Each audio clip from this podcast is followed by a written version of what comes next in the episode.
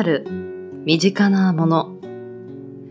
当たり前にあるそのもののことをあなたはどれほど知っているでしょうか ?6 月はジューンブライドのテーマからアイテムを掘り下げていきます。さて、今回はパイプオルガン。独特な音色と重厚感。それはまるで人生のハーモニー。この歴史を今夜は紐解いていきます。6名のパーソナリティが毎週木曜日、週替わりにお届けするコンテンツ。モノ歴、ものの履歴書。今夜の担当は、私、サコタンです。パイプオルガンの遍歴に、リンクザストーリー。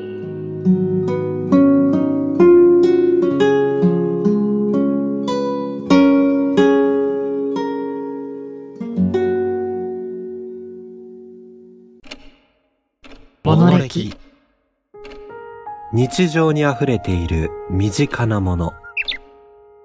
それらの知られざる成り立ちや、人の思いとストーリー。悠久の時を立ち回り、あなたに届ける。それが、ものの履歴書。こんばんは、さこたんです。週の折り返しも終わり、週末に向けて少しずつ動き出す木曜日の夜、いかがお過ごしでしょうか ?6 月の最後の日のお届けになりますが、そうなりますと、上半期の最後の日ともなります。この2022年がスタートしてもう半年の時を終えようとしていますが、どんな半年を迎えられましたでしょうか？個人的にはこの2022年の1月からモノレキという番組をスタートして、紆余曲折ありながら様々なアイテムの履歴書をリスナーさんへお届けできてよかったなという思いと、下半期に向けての締めのパートとしてね、ちょっと身の引き締まる思いでお届けできたらいいなと思います。そんな今宵、本日はパイプオルガンについてのお話をしていこうと思います。また新しい扉を開き、そこにはどんなエピソードがあるのか、少々お付き合いください。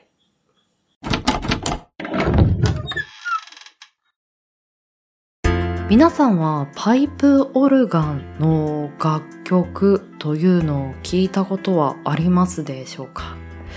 私今回このパイプオルガンを担当するにあたり YouTube やその他のオーディオストリーミングサービスなどでパイプオルガンが流れてる音楽というのをね聞きあさったんですけれどもなんともまあ浄化されたような気持ちになっております。なんとなく神聖な気持ちにさせてくれる楽器の一つかなと思うんですけれどもどんなイメージをお持ちでしょうか？今月のジューンブライドのテーマとして楽器を一つお届けしたいなというところでこのパイプオルガンを選ばせていただいたんですけれども昔は教会にパイプオルガンというのは付き物だったんですが今ではコンサートホールなどや楽器をよく演奏されるスペースに設置されていることが多いそうです。そんなパイプオルガンの歴史をたどっていきましょう。オルガンの起源は紀元前3世紀まで遡ります。発明したのは古代ギリシャにおける数学者であり科学者でもあるクテシビオスです。クテシビオスは紀元前3世紀頃に全ての鍵盤楽器の祖先ともいえる水オルガンを発明します。水オルガンなんとも涼しげな響きですよね。透明度が高そう。そしてその後この水オルガンは形を変えます。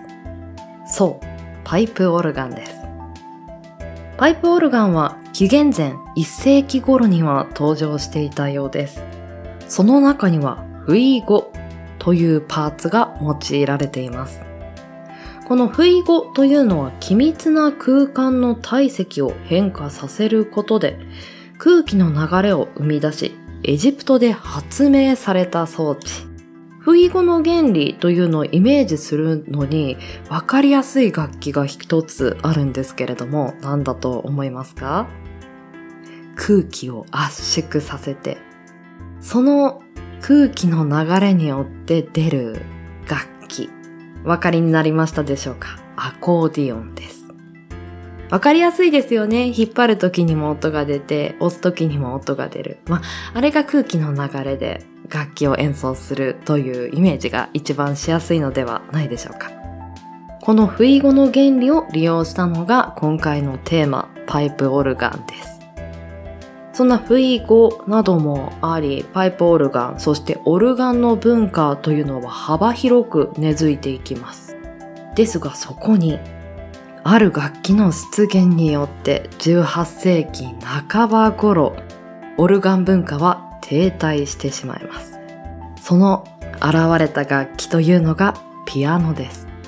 このピアノの出現によって19世紀初頭までオルガンという楽器は少し陰りを帯びてしまうんですけれども、20世紀に入るとドイツでオルガン運動が起こります。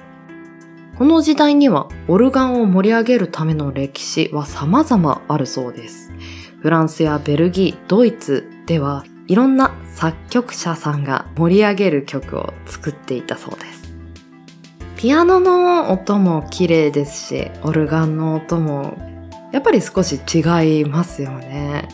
曲によってこれを使いたいという思いや、その楽器に対して愛着があって、この楽器が映えるような曲を作りたいというね、気持ちなども作曲者さんの中にはあったのではないでしょうか。では、ここで日本のオルガンの歴史を見ていきましょう。日本にパイプオルガンが伝わったのは19世紀頃だとされています。文明開化の明治時代を迎えると外国から様々な文化が入ってくるようになりました。文明開化によって入ってきたものは蒸気船、レンガ建築、洋服、肉食とともに一緒にパイプオルガンが含まれているそうです。1900年頃には日本で初めてパイプオルガンの製造に着手されたと言われていて、その20年後、1920年には南紀音楽堂に日本で初のコンサートオルガンも設置されていたそうです。当時の日本にはまだパイプオルガンを組み立てるための技術がなく、設置までは多くの道のりがあったそうです。その後、1939年第二次世界大戦が始まり、これによりパイプオルガンも甚大な痛手を負ってしまいます。素人の目から見ても、あれはものすごく職人の仕事だというイメージ、パイプオルガンにはね、多く持たれてる方がいると思うんですけれども、私も同じなんですが、やっぱりそういった簡単ではないものがこの時代にも続いてる文化であるっていうのは、なんとなくロマンを感じるところがあります。まあそういった世界大戦などにも負けず、パイプオルガンに携わってきた人の懸命な努力によって、この時代までパイプオルガンの音色をみんなでね、今も楽しめるっていうところが奇跡のような気持ちになってきました。なんとなくね、こういった歴史をたどって、今の時代にたどり着くまでになくなってしまったアイテムというのもたくさんあると思うんですよね。もう必要とされなくなってしまったものとか、代打のものがものすごく広まってしまって、それがなくなってしまったものとか、こういった戦争の背景によって、アイテムが消滅してしまったものっていうのもあると思うんですけれども、冒頭でね、このお話をするために YouTube やストリーミングサービスでパイプオルガンの音色を聞き漁ったんですけれども、たまには違った音色というのを楽しむのもいいかもしれません。いかがでしたでしょうか？今宵のお相手はさこたんでした。皆様良き週末を。